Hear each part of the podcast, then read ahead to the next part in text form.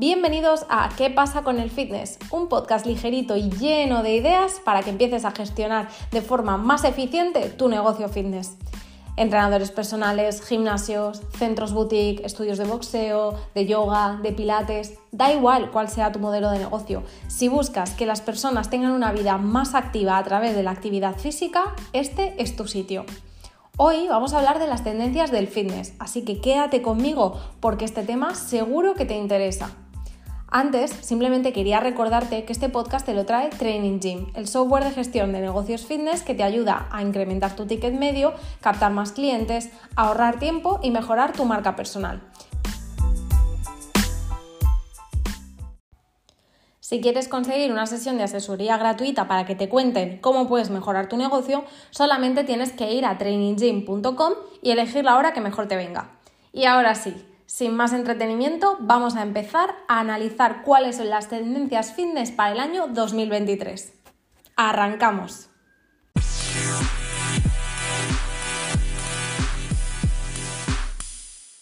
En este episodio vamos a hablar de las tendencias del fitness en 2023. ¿Qué está pasando en el sector del fitness? ¿Qué tendencias se mantienen? ¿Cuáles se caen? ¿Y cuáles aparecen después de algunos años? Bueno, pues para todo ello vamos a analizar el, reporte que presenta cada año la ACSM, la, American College of Sports Medicine, y que es el principal referente a nivel mundial sobre las tendencias del fitness. Después, cada país o cada entidad puede sacar su propio estudio de tendencias del fitness, pero digamos que a nivel internacional y a nivel de la industria, esta encuesta que se realiza a todos los continentes sería el principal referente de cuáles son las tendencias del fitness. Pero bueno, vamos a recapitular un poquito y ver qué está pasando en, en 2022 en el fitness, empezamos a recuperarnos de, la pandemia, empezamos también a ver cómo algunos clubes pues tienen que hacer frente a la, a la, inflación, a los costes energéticos y seguimos viendo esta tendencia de que grandes cadenas y grandes grupos inversores están adquiriendo cada vez más clubes y por lo tanto se está polarizando bastante el sector. Por un lado, los clubes, los gimnasios tradicionales empiezan a pertenecer cada vez más a grupos empresariales grandes e incluso internacionales y por otro lado, estamos viendo cómo aparecen o siguen apareciendo pequeños modelos de negocio a raíz de todos aquellos profesionales del fitness y de la actividad física que han decidido independizarse tras la pandemia y tras darse cuenta de que, bueno, quizá pueden eh, tener su propio negocio y tener una forma de mantenerse sin depender de otros modelos de negocio como pueden ser tradicionalmente los gimnasios. Entonces, eh, vamos a analizar cuáles son las tendencias del fitness porque seguramente te puedan servir para implementarlas en tu modelo de negocio o para saber hacia qué dirección va la industria y poder subirte a la ola sin tener que esperar a que el resto de tu competencia lo haga y vayas un poquito a remolque. Entonces, bueno, eh, ¿a quién se, ha entrevistado para presentar las tendencias del fitness? Pues bueno, según nos cuenta la ACSM, pues eh, Australia, Brasil, Canadá, China, Colombia, Indonesia, Italia, en fin, muchísimos países entre los que se encuentra también España, México, Estados Unidos, eh, entre muchos otros. Esta encuesta eh, está hecha a un 58% de mujeres y 41% de, de, hombres de edades muy diferentes. Eh, bueno, todos estos datos son relevantes porque son los datos de las personas que han contestado a la encuesta. El 55%, el 55 de los encuestados tienen más de 10 años de experiencia en el sector, es decir, que son perfiles que tienen bastante conocimiento de lo que está sucediendo y podemos inferir que tienen un criterio bastante acertado a la hora de evaluar qué está pasando realmente en el sector del fitness. Y un 29% más de 20 años de experiencia. Entonces, bueno, pues eh, creemos que es bastante fiable eh, seguir los datos de, esta encuesta. El 20% indicaron que eran entrenadores personales a tiempo completo o parcial y, y bueno, el total de respuestas fue de casi 4.000. La tasa de respuestas es del 3%, que aunque puede parecernos muy bajita, es muy superior a la de años anteriores, con lo cual eh, los datos son bastante fiables. Y bueno, vamos a ir viendo cuáles son las tendencias principales. Ellos presentan 20 tendencias principales en 2023. La primera es la tecnología portátil, es decir, los wearables. Es una de las tendencias que venía pisando fuerte en los últimos años y que se ha colocado en el número uno. Incluye pulsómetros, relojes inteligentes, dispositivos de GPS, dispositivos de seguimiento de la actividad, de la frecuencia cardíaca, las calorías, etc.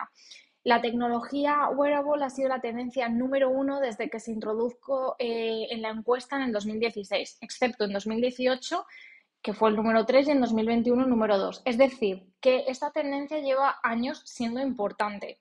Estos dispositivos pueden contar pasos, monitorear la frecuencia cardíaca, hacer un seguimiento de la temperatura corporal, las calorías, el tiempo de sueño, etc.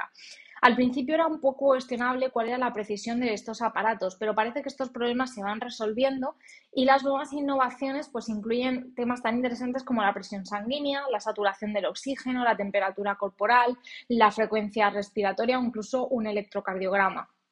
En definitiva, todos aquellos dispositivos que permiten medir la actividad física están en el punto de mira, tanto por parte de los clientes como por parte de los operadores. Y por eso es muy interesante incluir este tipo de tecnología en, el modelo de negocio. Nada más lejos que irnos, por ejemplo, a modelos de negocio como Orange Theory, una de las franquicias de fitness boutique más importantes de Estados Unidos y que se está expandiendo a todo el mundo, que basa precisamente su entrenamiento en, pues bueno, en saber cuántos minutos las personas han estado por encima del 80%. Es muy interesante eh, porque este modelo de negocio lleva ya años triunfando y se basa principalmente en uno de estos dispositivos de medición, que en este caso sería un pulsómetro, algo tan sencillo como un pulsómetro. Por ejemplo, eh, la tecnología de, de MyZone ya permite a distintos modelos de negocio, especialmente tipo boutique o en gimnasios, pues tener un seguimiento de la frecuencia cardíaca durante el entrenamiento. Y muchos modelos de negocio se están basando cada vez más en este tipo de métricas porque al final sobre todo en un tipo de rutina HIT o cardio, es mucho más fiable que la sensación física que, tenga, que tengan los, clientes o los alumnos. Entonces, bueno, es muy interesante eh, echar un vistazo a esta tecnología y asociarla al modelo de negocio en el, que, en el que nos estemos basando. La segunda tendencia es el entrenamiento con peso libre. Esta actividad eh, incluye pues, el uso de barras, mancuernas, kettlebells, etcétera, para mejorar o mantener la forma física mediante la modificación de repeticiones, series, tiempo, carga y selección de ejercicios para mejorar eh, la forma física muscular. Bueno, esta es la definición que nos da la ACSM y todos sabemos que es una tendencia que está cada vez más al alza. Las encuestas que se realizaban antes del 2021 incluían esta categoría dentro del entrenamiento de fuerza. Pero claro, se dieron cuenta de que era una categoría demasiado amplia y decidieron disociarlas. Por lo tanto, está dando muy buen resultado y sí que se está viendo que cada vez más el entrenamiento con peso libre es una tendencia muy al alza. De hecho, muchos gimnasios, muchos centros de entrenamiento están optando por quitar maquinaria para dejar más espacio al peso libre, que además para el operador es mucho más barato tener material de, peso libre como mancuernas o kettlebells o barras que precisamente eh, tener pues máquinas de cardio o máquinas de, fuerza como tal. Y eh, esto viene muy asociado con la tendencia de, CrossFit. Al final el, el, CrossFit se ha impuesto, ha impuesto su forma de entrenar, tanto en aquellos modelos de negocio que son puristas y que tienen la licencia de CrossFit y que realmente se venden como tal, como para aquellos negocios que quizá no es eh, su mercado, pero cogen algunas pinceladas del entrenamiento de, CrossFit y los clientes ya lo empiezan a ver como algo más familiar. Ah, eh, ven más familiar entrenar con una barra, entrenar con unas kettlebells, o con, una, con, una, estructura en la que puedan realizar distintos ejercicios de, de calistenia. Siguiente tendencia es el entrenamiento con peso corporal. Bueno, eh, la pandemia, si algo nos ha enseñado, es que se puede entrenar con el cuerpo y poco más, aunque sí que es verdad que echamos de menos cierto material, pero es, cierto que eh, la ACSM eh, ha demostrado que este entrenamiento sigue estando en el top 10 y ya viene apareciendo en los primeros puestos desde el año 2013, es decir, que es una tendencia que ya está bien asentada utiliza un equipamiento y un espacio mínimos, por lo que es una forma muy económica y funcional de hacer ejercicio. Entonces, es interesante poder incluir este tipo de, tendencia o, por ejemplo, es interesante incluir una opción de entrenamiento online desde la aplicación que utilices en tu, en tu, centro deportivo, en tu gimnasio, en tu negocio fitness, en los que los clientes que no pueden acudir físicamente a las instalaciones por cualquier motivo tengan acceso a clases virtuales o a entrenamientos en los que solamente necesiten su propio cuerpo. Y así les das la opción de poder seguir estando en forma sin la necesidad de estar físicamente presentes en el centro. Esta también es, una de las, de las mm, funcionalidades más demandadas cada vez en el sector, el poder tener un modelo híbrido y dejar que los clientes entrenen estén donde estén. Seguimos con una de las tendencias que no me llama la atención, pero me llama la atención lo, lejos que estamos todavía de hacerla realidad, que es eh, los programas de entrenamiento para adultos mayores. Hace ya algunos meses escribí un artículo precisamente hablando de este nicho de mercado, del nicho de mercado de las personas mayores que se quieren poner en forma. Especialmente tras la pandemia, muchas personas que no hacían deporte se han dado cuenta de la importancia de cuidar su salud y están buscando opciones. Bueno, según la CSM, se trata de una tendencia que enfatiza y atiende las necesidades de forma física de los boomers y de las generaciones de más edad. Las personas que viven más tiempo, trabajan más tiempo, también y necesitan mantenerse sanas y físicamente más activas durante toda su vida.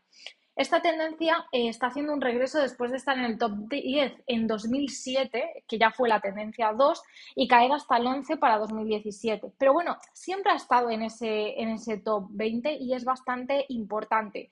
Los boomers y las generaciones más mayores tienen más dinero que las generaciones más jóvenes. Es decir, Quizá hace muchos años las personas mayores tenían un nivel adquisitivo un poco menor, pero ahora se ha dado la vuelta. Las generaciones más mayores son las que tienen más capacidad económica, más tiempo para entrenar y al final los clubes de fitness, los gimnasios, eh, los centros de entrenamiento personal o cualquier tipo de negocio fitness puede capitalizar este mercado que está en crecimiento, porque la población cada vez va a estar más envejecida.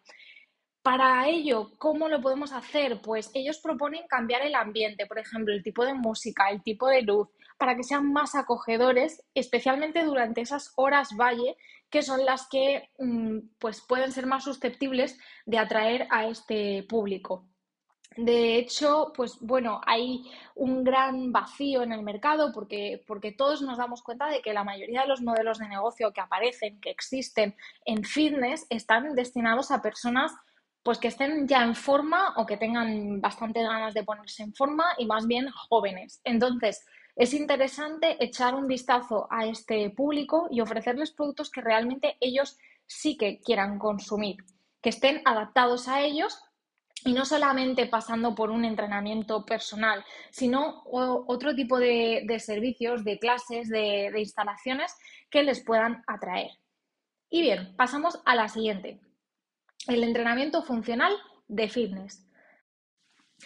El entrenamiento funcional de fitness está definido como un entrenamiento que mejora el equilibrio, la coordinación, la fuerza y la resistencia para mejorar las actividades de la vida diaria. Es decir, está basado en ejecutar movimientos que se realizan en la vida diaria, pero en un entorno pues, más controlado, como una zancada, una sentadilla, una flexión o una bisagra de cadera. En fin, en definitiva, funcional porque está adaptado a las funciones que realizamos en el día a día. Y esta categoría apareció por primera vez en la encuesta en el puesto número 4 en 2007, fue cayendo, fue subiendo, pero en definitiva siempre ha estado en, entre las 10 primeras prácticamente a excepción del año 2021 y 2022 en las que bajó al número 14. Esta tendencia pues, se centra normalmente en el uso del entrenamiento de, fuerza, como hemos comentado, para mejorar la, actividad diaria. Y si bien el entrenamiento funcional en un principio estaba asociado precisamente a los adultos mayores y a poblaciones clínicas, pues es verdad que cada vez lo vemos más un poquito también de la mano del HIT en todo tipo de modelos de negocio tanto boutique como eh, gimnasios que están ofreciendo pues clases, digamos, dirigidas eh, de peso libre que están un poco orientadas a este entrenamiento funcional. Bueno, eh, este entrenamiento lleva ya tiempo apareciendo, se coge un poco de la mano con el entrenamiento con peso libre y con peso corporal que también están en el número 2 y 3 de la lista. Vemos un poco por dónde van los tiros. El número 6 eh, es las actividades de fitness al aire libre. Bueno, esta ya ha venido apareciendo algún tiempo. La pandemia impulsó muchísimo las actividades fitness al aire libre y parece que se van a, mantener, al menos por ahora. Quizá muchos negocios han hecho inversiones eh, grandes en habilitar zonas al aire libre y también hay muchos profesionales que se están independizando, muchos entrenadores que han empezado a dar clases al aire libre y que están teniendo grupos que, bueno, pues están descubriendo que quizá es una alternativa muy interesante, pues después de todo el día encerrados, que es el caso de la mayoría de las personas que, trabajan hoy en día. El número 7 es el entrenamiento interválico de alta intensidad, es decir, el HIIT, que también lleva apareciendo bastante tiempo en las encuestas y, bueno, aunque antes del 2013 no llegaba al, al top 20, en, 2014 y 2021, por ejemplo, estuvo en el número 5 y fue el número 1 en 2014 y 2018. Es decir, que siempre ha estado por ahí. Y se define como eh, un programa de ejercicios que, eh, que, bueno, en los que el, cliente, el alumno, debería situarse eh, alrededor del 80% de la frecuencia cardíaca máxima o por encima del 80%. Entonces, bueno, esto va también de la mano con la tendencia que hemos comentado antes de los wearables, de poder medir precisamente la frecuencia cardíaca, porque si no está mm, este tipo de entrenamiento, un entrenamiento HIT, sin realmente evaluar la frecuencia cardíaca, quizá no tiene del todo sentido porque es muy difícil de saber si los clientes realmente están llegando a esas frecuencias. Y bueno, el entrenamiento HIT se suele vender pues como un tipo de entrenamiento que te hace estar quemando calorías después de, cada sesión. Está muy orientado a las calorías y, a la pérdida de peso en muchos casos. Por lo tanto, sí que es interesante disponer de alguna tecnología que pueda medir eh, que esta frecuencia cardíaca es efectivamente la que estamos diciendo que debería ser. Eh, la tendencia número 8 es el ejercicio para perder peso. Bueno, eh, es, verdad que tradicionalmente muchas personas eh, se han apuntado a gimnasios o a negocios fitness con el objetivo de, perder peso y esto sigue siendo una tendencia. Si bien es verdad que eh, este año remonta, porque en los últimos años, pues por ejemplo en 2021 estuvo en el número 16 y en, y en otros años ha estado el número 18, pero bueno, más o menos siempre se ha mantenido ahí y quizá pues puede ser una forma también de, atraer a un público al que se le puede también ofrecer algún tipo de servicio como la nutrición o, o el seguimiento de la composición corporal. Eh, por ejemplo, en, Training Gym eh, ofrecemos tanto dietas personalizadas eh, automatizadas en la aplicación como una báscula de bioimpedancia que está asociada con la aplicación. Por lo tanto, los, los clientes pueden pesarse y registrar esos datos en la aplicación para ir viendo su evolución.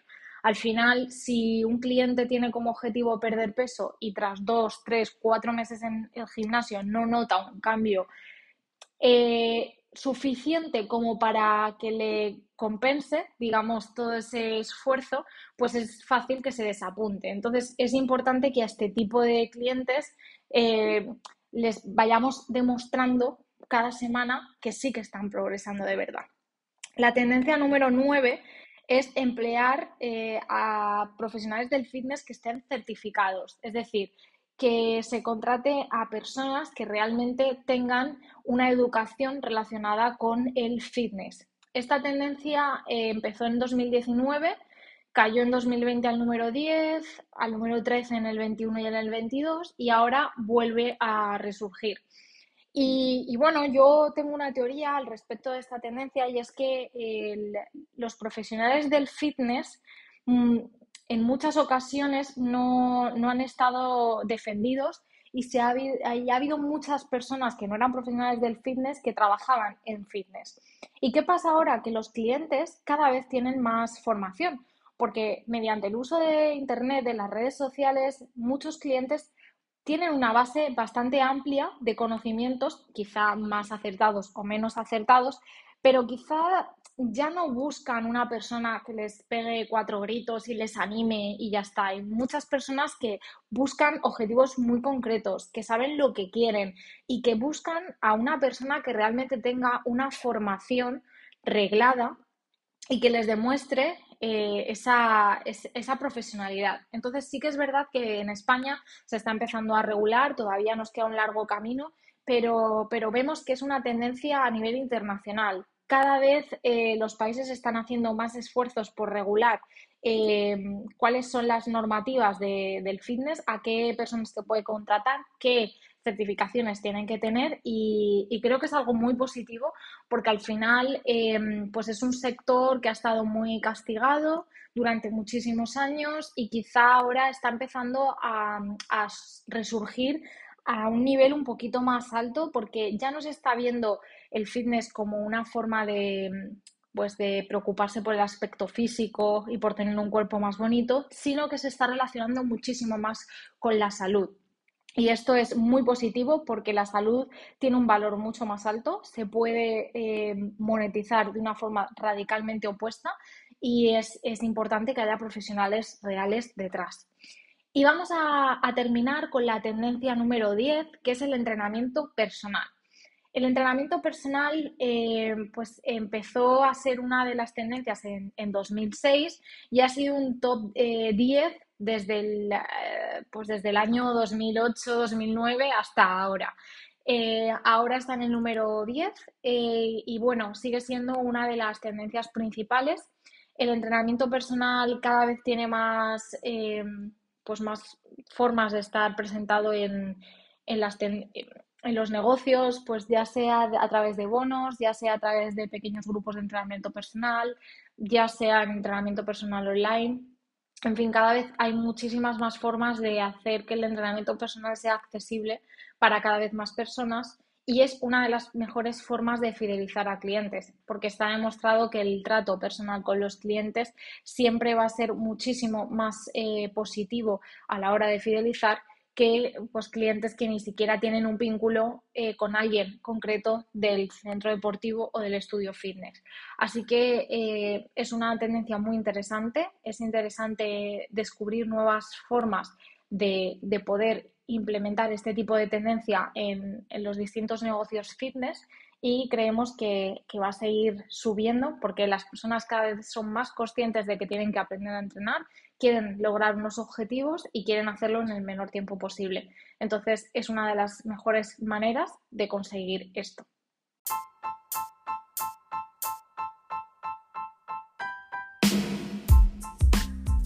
Muchísimas gracias por haber escuchado este podcast y te espero en breve con muchos más temas interesantes para tu negocio fitness. Simplemente recordarte que este podcast te lo trae Training Gym, el software de gestión para negocios fitness. Si estás pensando que necesitas una ayuda extra o que puedes mejorar la gestión de tu negocio, ya te digo de antemano que estás en lo cierto. Arranca bien el 2023 y pide ya tu sesión de asesoría gratuita para que te contemos nuestra metodología en la mejora de negocios fitness. Un abrazo muy fuerte y que vaya muy bien la semana.